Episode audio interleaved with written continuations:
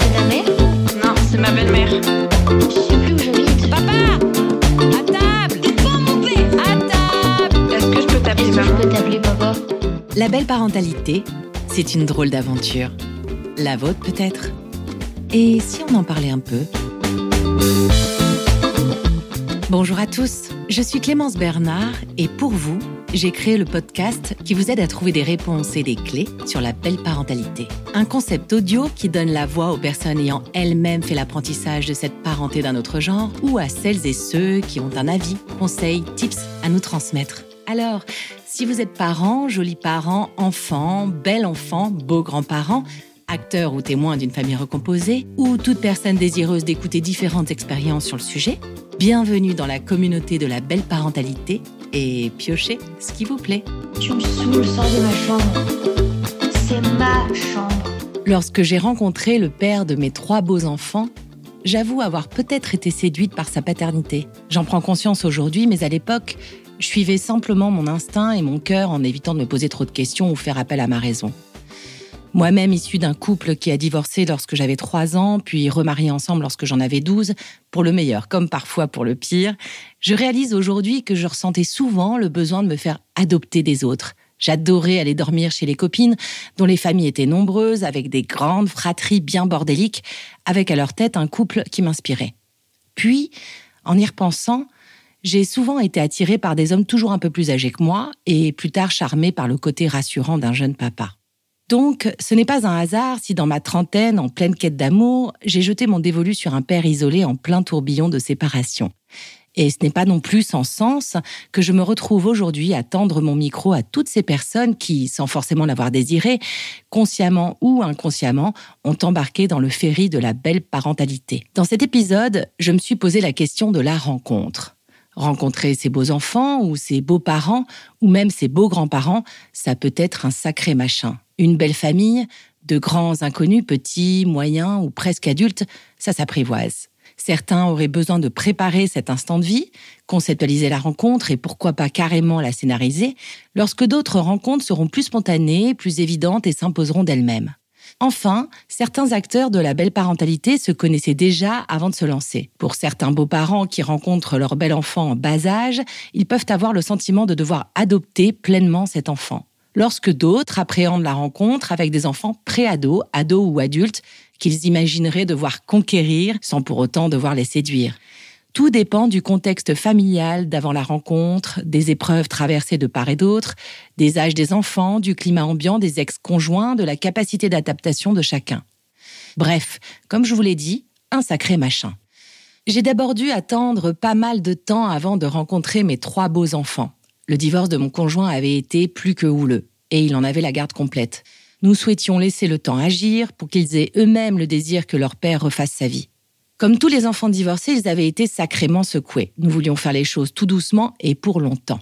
J'ai peur, peur de ne pas être à la hauteur, peur de moi, de mes limites, de perdre ma liberté, d'être envahi dans mon espace, peur qu'ils me détestent, peur d'avoir à les éduquer pleinement dans ce contexte si fragile. Bon, en gros, euh, je flippe quoi. Alors, c'est vrai qu'on a dû pas mal y réfléchir. Quand, où, euh, comment, avec qui? Ce n'était pas une rencontre spontanée ni évidente, puisque c'était plutôt concocté sur mesure. Pas de passé commun, nous n'avions donc historiquement aucun proche en commun pour jouer les rôles d'entremetteurs. Pas simple, pour que cela semble hyper naturel. Quel lieu Quelle ambiance nous imaginions cela ludique et joyeux, alors nous nous sommes donné rendez-vous dans une fête foraine. L'appréhension liée à l'excitation de cette rencontre, c'était comme préparer un rencard amoureux. J'avais besoin de soutien, de ne pas me sentir seule puisque j'étais la pièce rapportée face au quatre historique. Donc, j'ai demandé à ma meilleure amie de m'accompagner. Alors, l'anecdote derrière la rencontre entre ma belle-mère et moi, c'est la première fois que je l'ai vue à la fête à Neuneu, à Paris, où elle était accompagnée de sa meilleure amie. Suite à cette rencontre, j'ai cru que la nouvelle femme de mon père, qui serait ma future belle-mère, était la meilleure amie de Clémence, et non Clémence. Du coup, j'ai confondu les deux, mais euh, j'en suis très ravi aujourd'hui que ce soit Clémence. Ils étaient si mignons, tout timides, puis au fil des activités et attractions, nous nous sommes apprivoisés progressivement. Quand, au beau milieu de notre conversation, Naé, le troisième, hyper malin, me fusilla du regard et me lança. Tu connais ma maman? Euh, Bah non, non, non, euh, pas vraiment, mais, mais je serais très heureuse de la rencontrer. Oh, la vilaine menteuse que j'étais, ce qu'il faut pas faire pour être aimée. Et oui, mon axe d'amélioration qui m'a parfois, souvent même mis dans la mouise. Car cela ne sert à rien de chercher à leur plaire, mais plutôt faire des choses en accord avec ses engagements et sa personnalité, et la vie se chargera du reste. Quoi qu'il en soit, cette journée était magnifique.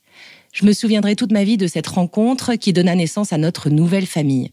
Alors c'est vrai, c'était pas vraiment naturel à la base, c'était peut-être une erreur de leur amener les choses de cette manière, mais à l'époque, c'est ce qui nous était apparu comme le plus évident compte tenu de la situation, et comme à chaque fois, bah, on a fait de notre mieux.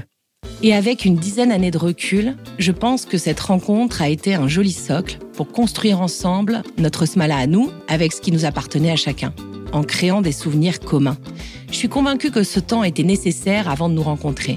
Je ne me suis d'ailleurs pas imposée à eux dans leur quotidien du jour au lendemain. J'attendais qu'ils m'invitent chez eux, dans leur univers. J'ai gardé un an mon appartement et je faisais des allers-retours pour passer des moments à chaque fois plus longs et plus intimes avec eux, en fonction de leurs envies, sans forcer le truc. Parfois, j'allais simplement dîner avec eux puis je repartais. Et puis un jour, ils m'ont lancé. Et si tu restais dormir avec papa et à force de partager des bouts de vie, d'apprendre à nous connaître, de participer à leur éducation, je les ai finalement rejoints en lâchant ma vie d'adolescente pour devenir pleinement leur belle-mère et m'investir à fond. Alors c'est parti. Voici ma deuxième question pour un deuxième épisode. Comment rencontrer ces étrangers familiers de la belle parentalité? Catherine Audibert. C'est très compliqué de se dire qu'il peut y avoir une règle de la rencontre puisque les, les, familles recomposées sont tellement diverses, les situations sont tellement différentes les unes les autres en fonction de l'âge des enfants, en fonction de la façon dont l'ex-couple le, s'est séparé, en fonction euh, de l'âge de la rencontre du couple aussi, qu'il euh, ne peut pas y avoir de règles euh, qui collent pour tout le monde. J'ai l'impression que euh, les problèmes n'arrivent pas forcément toujours quand euh, le parent présente l'amoureuse ou l'amoureux euh, à ses enfants, mais plutôt au moment où on décide de la cohabitation. Parce que vivre ensemble, là, tout d'un coup, c'est plus la même chose ça donne une place euh, aux beaux-parents qui est pas du tout la même que quand euh, voilà c'est l'amoureux ou l'amoureuse qu'on voit une fois de temps en temps pour sortir, aller au cinéma, euh, manger avec ou voilà une sortie en forêt. Là, la place qui est prise au moment où on commence à cohabiter implique un certain nombre de choses de l'ordre du respect de chacun, on n'est plus du tout euh, dans quelque chose qui a la légèreté euh, des premiers moments passés ensemble. Rencontrer un homme qui a des enfants, c'est pas la même chose que rencontrer un homme qui n'en a pas, évidemment. Et je pense qu'on a à se poser la question de qu'est-ce qui nous a séduit euh, chez cet homme, justement, qui était déjà père. Alors, est-ce que on a vu en lui le père qu'on a envie de donner à nos futurs enfants? Est-ce qu'on a vu en lui le père qu'on aurait aimé avoir? Voilà, il y a euh, un certain nombre de raisons qui font que on a choisi cet homme-là et pas un autre. À partir du moment effectivement où on l'a choisi, on a choisi un homme qui est déjà père. On peut plus imaginer que les enfants ne feront pas partie de notre vie à nous aussi. Faire famille euh, recomposée, ça implique aussi que euh, les décisions vont être prises dans le couple. On ne peut pas imaginer que le père euh, impose à sa nouvelle épouse la présence des enfants à temps plein, comme si c'était naturel. Effectivement, quand je dis que quand on rencontre un homme qui a déjà des enfants, c'est pas la même chose que de rencontrer un homme qui n'en a pas. Ça ne veut pas dire pour autant que cet homme-là ne va pas consulter sa nouvelle compagne pour ce qui concerne finalement euh, la recomposition elle-même. Est-ce que les enfants vont être reçus le week-end? Est-ce qu'ils vont être reçus une, semaine sur deux? Est-ce qu'ils vont être là à temps plein? La nouvelle compagne est évidemment concernée euh, à 100% euh, dans ces décisions-là. Ça se discute dans le couple et forcément, ça se décide dans le couple. Il faut que les parents et les beaux-parents se rendent compte que quand il y a eu une séparation euh, du couple euh, parental et une recomposition derrière, les enfants n'ont rien demandé. Ils ont subi la séparation de leurs parents, ils ont subi le fait euh, peut-être de déménager ou en tous les cas euh, d'avoir à, eux à bouger d'une semaine sur deux pour aller chez papa ou chez maman. Tout un tas de, choses qui sont peut-être difficiles pour eux euh, à vivre. Et la recomposition peut être une difficulté supplémentaire parce que eux n'ont pas choisi de vivre avec la personne de qui leur père ou leur mère euh, est amoureux il faut prendre en compte quand même le travail psychique que les enfants ont à faire, qui demande un temps euh, évidemment euh, qui est le leur, et peut-être euh, le fait de passer par des affects et des émotions et des comportements qui montreront finalement leur souffrance psychique pendant un temps. Il faut absolument tenir compte et ne pas se sentir euh, accusé soi-même dans sa personne quand ça se passe comme ça. Il y a peut-être une hostilité qui va être visible euh, vis-à-vis de la belle-mère ou du beau-père, mais peut-être qu'il faut entendre que c'est juste la manifestation d'une souffrance et pas d'une attaque frontale euh, vis-à-vis de la belle-mère ou du beau-père dans sa personne. Quand on rencontre les enfants de son nouveau conjoint, euh, je pense qu'il faut accepter euh, d'y aller doucement. On ne va pas brusquer les choses. C'est pas utile d'être trop dans la séduction. C'est pas utile de chercher euh, à en faire des copains tout de suite, parce que de toute façon, tôt ou tard, ça pourra se retourner.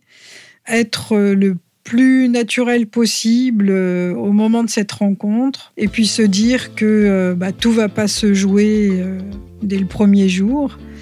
Maintenant, on essaye quand même que ça se passe pas trop mal, mais en tous les cas, on reste dans une juste mesure, la personne que l'on est, sans, sans faire trop. Fanny. La rencontre en elle-même est un événement euh, très précis euh, dans ma mémoire puisque euh, a été très organisée, scénarisée.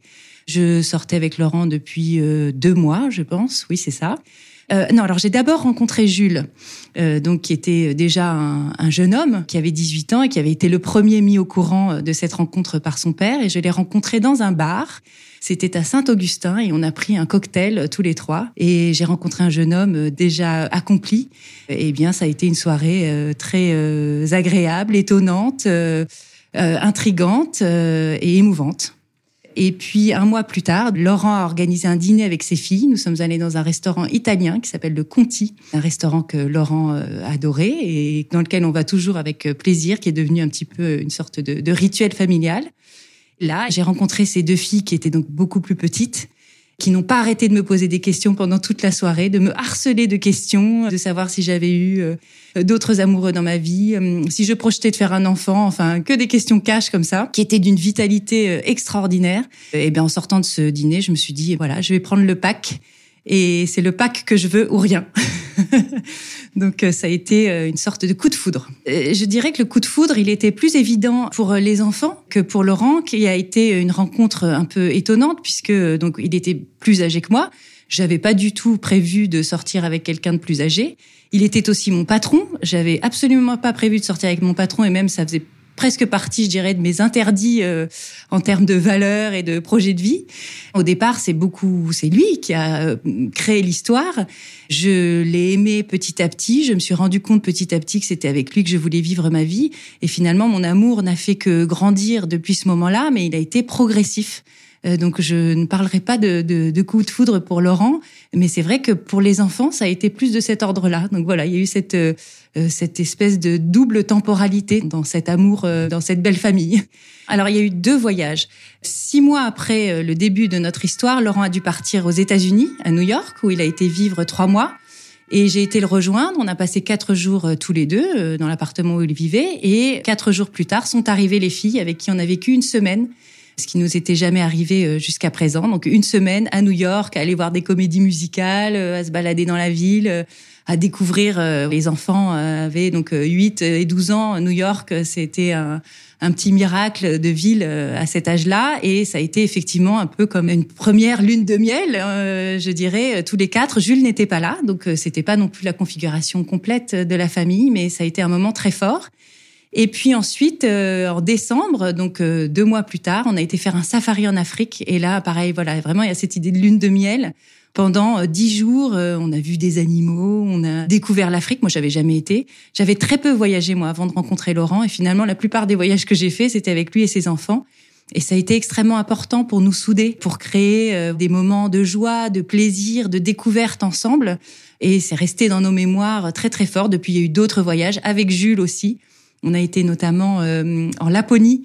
Et c'est un, un, voyage qu'on aime beaucoup évoquer tous. Euh, on était tous ensemble. Donc, c'est des moments de vie comme ça où on s'est fabriqué une mémoire collective de famille.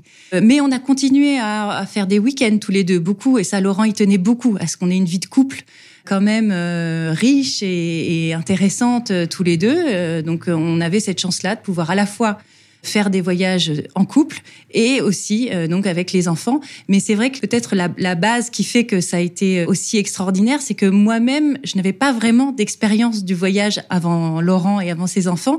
Et donc j'avais une sorte de fraîcheur devant ça, qui sans doute a euh, contribué à cette harmonie. Je pense même qu'ils avaient plus voyagé que moi avant, parce que avaient l'habitude de voyager. Euh. Mais effectivement, il y avait il y avait comme un côté page blanche. Et chaque pays était l'occasion d'une découverte où chacun, en fait, on découvrait le pays, on se découvrait les uns et les autres euh, sur un, un, terrain qui n'était euh, finalement celui de personne. Donc c'était c'était sans doute très propice à la rencontre. Thomas. Donc, euh, ben, on s'est rencontrés à une soirée où je passais de la musique disco dans un club hippique en haut de notre ville. Là. Tamara, c'est une copine d'un très bon ami à moi et il lui a demandé de venir. Et voilà, ça s'est euh, ça s'est passé à partir de ce soir-là. Mais euh, je la connaissais déjà, je savais qu'elle était en couple avec quelqu'un d'autre avant voilà, sans forcément avoir eu euh, une idée ou quoi que ce soit. Enfin voilà, j'avais rien anticipé, hein, mais, mais elle non plus d'ailleurs. Et puis bah ça s'est présenté tout à fait naturellement. C'est ça qui est marrant, quoi. Sans forcer, et ça fait dix ans qu'on est là, sans forcer, quoi. C'est dingue. Hein. La vraie valeur amour, pour moi, c'est le temps qui passe en fait. C'est là où je me dis que vraiment, bah, on s'aime, tu vois. C'est pas juste de le dire, c'est le fait d'être là. Et voilà. C'était le printemps. On a organisé un, un pique-nique ça a commencé comme ça. On s'était vu auparavant. Euh, Tamara m'avait invité à, un anniversaire des, deux garçons, je me souviens plus lequel. Donc du coup, moi, je suis venu avec Lucas. Ouais, ouais. Puis il y avait notre copain là, Lionel aussi. Ça s'est fait sans forcer. Encore une fois, c'est marrant. Puis ça, continue. Donc même eux ont pas euh, marqué ou montré du doigt quelque chose de, particulier. Après, on n'a pas fait de déclaration officielle ni rien. Puis on estime que ça nous regardait nous. Euh, les enfants, c'est des enfants, quoi sur leur, leur monde d'enfant. Donc voilà, oui, et puis au fur et à mesure, évidemment, hein, les, les choses se sont précisées, on s'est très très vite mis ensemble euh, sous le même toit. Julie. Pour ce qui concerne ma première rencontre avec Thelma, en fait, il n'y a pas eu de question d'appréhension, puisque euh, au départ, je connaissais son papa comme copain. Alors, on n'a pas été non plus copains pendant dix ans. Moi, j'ai pas connu euh, le premier couple euh, de mon mari. On s'est rencontrés, il était déjà euh, séparé, même déjà divorcé. On faisait partie d'un groupe d'amis, enfin de gens qui se connaissaient. On s'est vu à deux trois soirées. Donc euh, voilà, et parfois c'était chez lui et sa fille Thelma était là. Et puis bah, le jour où on est devenu plus qu'amis, bah c'était un samedi soir. Le dimanche matin, j'étais encore là. Et c'est vrai qu'il y a une petite anecdote qu'on aime se raconter. Je sais pas si pour ma belle-fille Thelma, ça reste encore un souvenir à elle ou si à force de lui raconter elle se l'est euh, du coup réappropriée, réinventée. Mais nous, évidemment, on s'en souvient encore. Elle, je ne sais pas si c'est encore l'image d'origine ou si c'est l'image de ce qu'on lui raconte. Le dimanche matin, elle est venue faire une espèce de mur de doudou euh, entre son père et moi euh, dans le lit.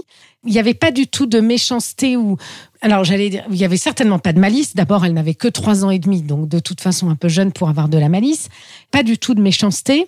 Il n'y avait pas non plus de bienveillance. Je pense pas qu'elle cherchait à protéger son père. Elle voyait pas en moi euh, quelqu'un de, de, dangereux. Mais voilà, ça restait un petit sujet. Genre attention, euh, il y a le monde de mon papa. Euh, cette fille là, je la connais pas. Donc je mets un petit mur entre mes deux doudous. Du coup, c'est quand même, elle aurait pu aller chercher des livres ou chercher autre chose. Et pour moi, il y a quand même un côté affection, enfin j'allais dire affectueux, mais c'est pas tout à fait le mot que je cherchais. C'est quand même ses doudous qu'elle a mis. Et puis elle m'a demandé mon prénom, donc je lui ai rappelé mon prénom. Et puis elle m'a dit t'es pas ma maman. J'ai dit non effectivement, et je ne le serai jamais. Et puis voilà, le sujet a été réglé et c'est des questions qui ne se sont jamais reposées parce que du coup, il n'y a pas eu de question de, ma place euh, dans sa vie. Et puis après euh, ce premier soir, on n'était pas certain que ça durerait euh, depuis maintenant 12 ans.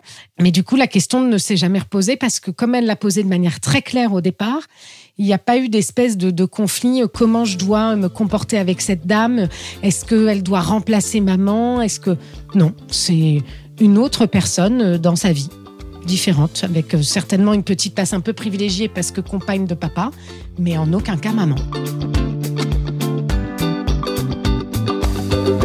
Hugues. En fait, la particularité, c'est qu'on se connaissait déjà avec, euh, avec mon épouse avant qu'elle se, qu'elle se marie. Donc moi, j'ai suivi son mariage et puis le, les déboires qui sont rapidement arrivés.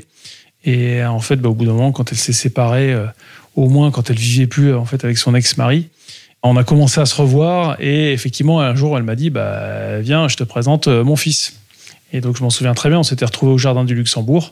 Et donc elle était venue avec sa petite poussette avec euh, avec Aloïs qui avait un an. Je pense que je m'étais pas préparé particulièrement. C'était un peu l'inconnu j'attendais de voir hein, mais c'est sûr que pour moi c'était très particulier parce que j'avais pas d'enfant. Euh, à l'époque j'étais célibataire Bon, c'était des préoccupations. Les couples, euh, mes couples qui avaient des enfants, c'était des préoccupations un peu lunaires. Donc euh, non, ça s'était très bien passé. Euh, Aloïs avait été très sympathique et voilà, c'était. disons que d'emblée, j'avais bien accroché avec lui. Donc, donc ça, c'était plutôt, c'est un souvenir qui est plutôt très positif. L'adoption, c'est peut-être un mot fort, mais disons que j'en étais au stade où je commençais à me dire oui. Il va sûrement se repasser quelque chose avec Sophie. Et effectivement, j'en étais au stade de me dire, euh, il y a quand même, euh, voilà, cet enfant, c'est pas un sujet anodin. Donc, faut que je le mette dans la balance, quoi. Donc, je savais pas trop comment me positionner par rapport à ça avant de l'avoir rencontré. Et c'est vrai que, bah, après la première rencontre, euh, ça s'était bien passé et je me suis dit, bah oui, ça peut le faire. Si j'avais pas connu Sophie avant, je pense que vis-à-vis d'une autre femme, je l'aurais pas accepté. Parce que clairement, ça faisait partie de mes critères qui, pour moi, étaient rédhibitoires. Donc euh, c'était uniquement, je pense que parce que voilà, je connaissais Sophie d'avant et puis on était très en face sur plein de choses. Mais oui, c'est sûr que c'était pas quelque chose d'anodin. quoi. Donc adoption, c'est peut-être un peu fort, mais je commençais à me dire qu'il allait avoir quelque chose de particulier par rapport à ça. Catherine. La rencontre avec Thelma, ça a été. Ah bon, on va venir avec Thelma. Pas de problème.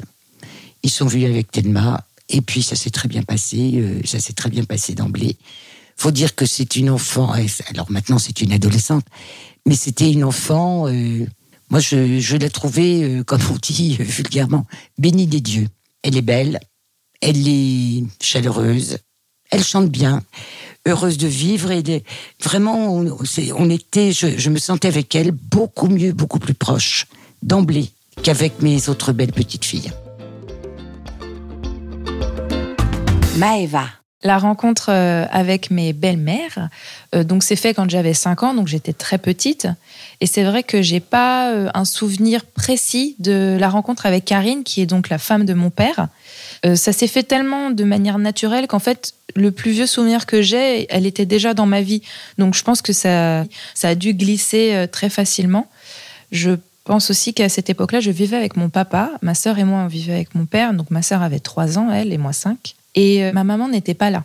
Donc ça, j'en ai des souvenirs, que ma mère n'était pas là pendant un moment, que je vivais avec mon père. Et Karine était là. Elle ne vivait pas avec mon père, mais on la voyait. Elle venait régulièrement. Et je pense qu'elle est juste arrivée avec euh, beaucoup d'amour, beaucoup de compassion, euh, beaucoup de tendresse. Je me rappelle de, Karine avec énormément de tendresse. Et donc, du coup, euh, étant enfant, euh, quand on donne de l'amour et de la tendresse, tu te poses pas trop de questions, tu prends, c'est cool. voilà, c'est positif en fait. Donc, je me rappelle juste de quelque chose d'assez positif. En revanche, je, me rappelle très bien de la première fois que j'ai rencontré Patou, donc la compagne de ma mère, parce que du coup, ma mère n'était pas là. Et donc, on est sorti de la maison donc, dans laquelle je vivais, l'appartement dans lequel je vivais, avec ma sœur, pour aller dans un, une toute petite pièce qui était une chambre de bonne, en fait. Elle vivait dans cette chambre de mode ma mère, et elle avait un chat et cette Patou. Et donc, Patou nous présente son chat. Moi, je, me rappelle de rencontrer Patou. Et donc, ma mère, sans rentrer dans les détails, en tout cas, j'en ai pas le souvenir, me dit juste qu'elle vivait dans cet endroit-là. Donc, c'est- vraiment, c'était une toute petite pièce. Je me rappelle ça m'avait marqué en disant, mais il y a juste un lit, euh, c'est tout petit, c'est plus petit que ma chambre, quoi. Et euh, elle me dit, je vis là et je vis avec Patou maintenant. Et je me rappelle pas m'être posé de questions euh, sur l'homosexualité de ma mère. J'ai pas mis de mots dessus. C'était juste ma maman vis avec cette femme. Point. Voilà, tout simplement. Je n'ai aucun souvenir du fait que mes parents, à un moment donné, m'aient dit euh, euh, cette personne, Karine, je fais ma vie avec, ou Patou, je fais ma vie avec. Ma maman nous l'a expliqué quand, on a rencontré Patou dans cette toute petite pièce, évidemment, pour, voilà, parce que j'ai tout de suite compris que Patou et ma mère, elles étaient amoureuses en fait. Mais ça n'est pas allé plus loin dans ma tête d'enfant. Mais je me rappelle pas m'être assis à table avec mon père et avoir toute une discussion. Encore une fois, j'étais très petite, donc peut-être qu'elle a eu lieu, mais en tout cas, j'en ai pas un souvenir, donc ça m'a pas marqué c'est horrible ce que je veux dire parce que c'est un côté néfaste, fait partie des meubles, mais pas dans, le côté négatif du, terme, mais vraiment le côté de c'était tellement fluide que c'est arrivé et voilà, on est le train s'est arrêté, on est monté dans le train, c'est parti et ciao, euh, c'était la vie ensemble quoi. J'ai pas de notion d'introduction de, belle-mère dans ma vie où elles sont implantées, on me les impose. Ça a vraiment été quelque chose de, de plutôt. Moi, j'ai vraiment un souvenir positif de, de ces rencontres de deux nanas sympas. J'ai pas de sentiment d'avoir mal vécu l'arrivée de mes belles-mères parce que bah, déjà mes parents ont divorcé. Un divorce ça dure longtemps, donc j'imagine qu'avant que bah, qu'on rencontre Karine et Patou, mes parents étaient déjà séparés depuis longtemps. Je n'ai pas de souvenir de mes parents ensemble. Donc euh, déjà ça doit aider. euh, ensuite, euh, elles ont toutes les deux été très gentilles, très souriantes, très douces avec nous. Plus Karine que Patou, je trouve que Patou a été plus pitre euh, plus euh, à nous faire des blagues, des choses comme ça. L'homosexualité, j'ai pas cherché à vouloir, j'ai pas ressenti le besoin de vouloir comprendre pourquoi ma mère était avec une femme. Ça c'était, en fait, c'était vraiment émotionnel, c'était juste de l'amour. Donc euh, voilà, j'ai compris l'homosexualité plus tard à travers le regard des autres, mais pas à ce moment-là. Vous avez aimé cet épisode, partagez-le partout et parlez-en autour de vous. Un chouette commentaire et vos 5 bonnes étoiles sur Apple Podcasts seront toujours les bienvenus. Si vous souhaitez participer à ce drôle de labo, continuer l'aventure et faire avancer l'enquête, n'hésitez pas à me le proposer sur nos réseaux sociaux.